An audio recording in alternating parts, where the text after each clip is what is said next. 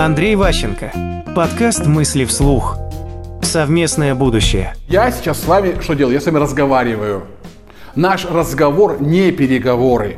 Когда он превратится в переговоры? Когда обоим нужно договориться. То есть нам нужно вместе прийти к некому согласию. Как мы после договора что-то вместе будем делать.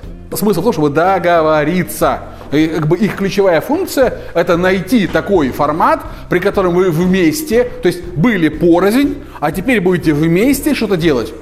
Причем неважно, грубо говоря, там, я, допустим, прихожу на депозит в банк, кладу деньги, все равно это договоренность. В конце будет договор, документ, моя задача принести деньги, их задача их хранить. Ну, то есть, как бы, есть всегда некий процесс общения.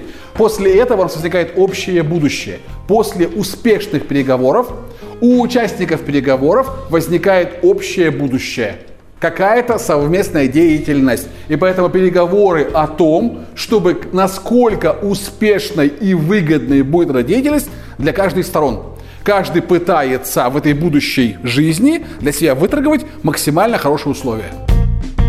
Мысли вслух. По материалам курса Андрея Ващенко «Деловые коммуникации 2.0».